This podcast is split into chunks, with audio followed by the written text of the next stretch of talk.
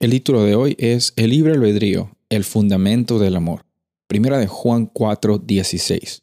Y nosotros hemos conocido y creído el amor que Dios tiene para con nosotros. Dios es amor, y el que permanece en amor, permanece en Dios, y Dios en él.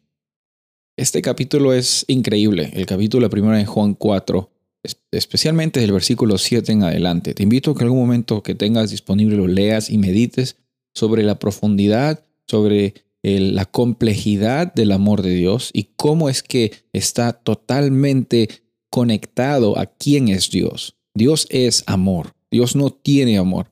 Y el fundamento del amor consiste en amar incondicionalmente sin estar buscando un bien propio, sin tener eh, un negocio de qué es lo que tú me das y qué es lo que yo puedo recibir. El amor verdadero está basado en la confianza en desprenderse del uno mismo, está totalmente eh, en, en contra del egoísmo, sino está en darse a uno mismo y eh, también está basado en la libertad de elección de cualquier persona para amar. El amor no puede ser forzado. No puedes comprar el amor. No puedes eh, hacer a alguien sentir culpable para que te amen. Por eso es imposible en, un, en un ambiente natural que el amor sea manifestado cuando existe miedo, cuando existe temor, cuando existe eh, manipulación. No es un amor verdadero el, amor que manipula emocionalmente, físicamente, espiritualmente. Eh, el contexto del amor, como lo vemos en la Biblia, es un amor que no piensa en uno mismo, sino deja a la otra persona recibir el amor y también reciprocar, devolver el amor. Uno ama no porque espera que el otro le ame de vuelta.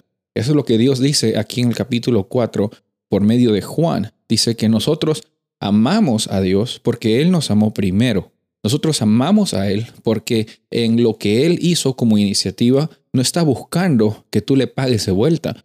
Simplemente está anhelando, está deseando, está añorando, está soñando en que tú y, y Dios tengan esa oportunidad de tener esta experiencia de amor, el uno con el otro, eh, transformándonos nosotros hasta el punto de que cuando venga Jesús vivamos con Él para siempre. Pero ese para siempre no viene en un futuro, viene desde hoy.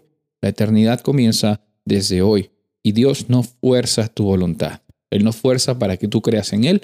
Él no te está forzando también para que le pagues de vuelta.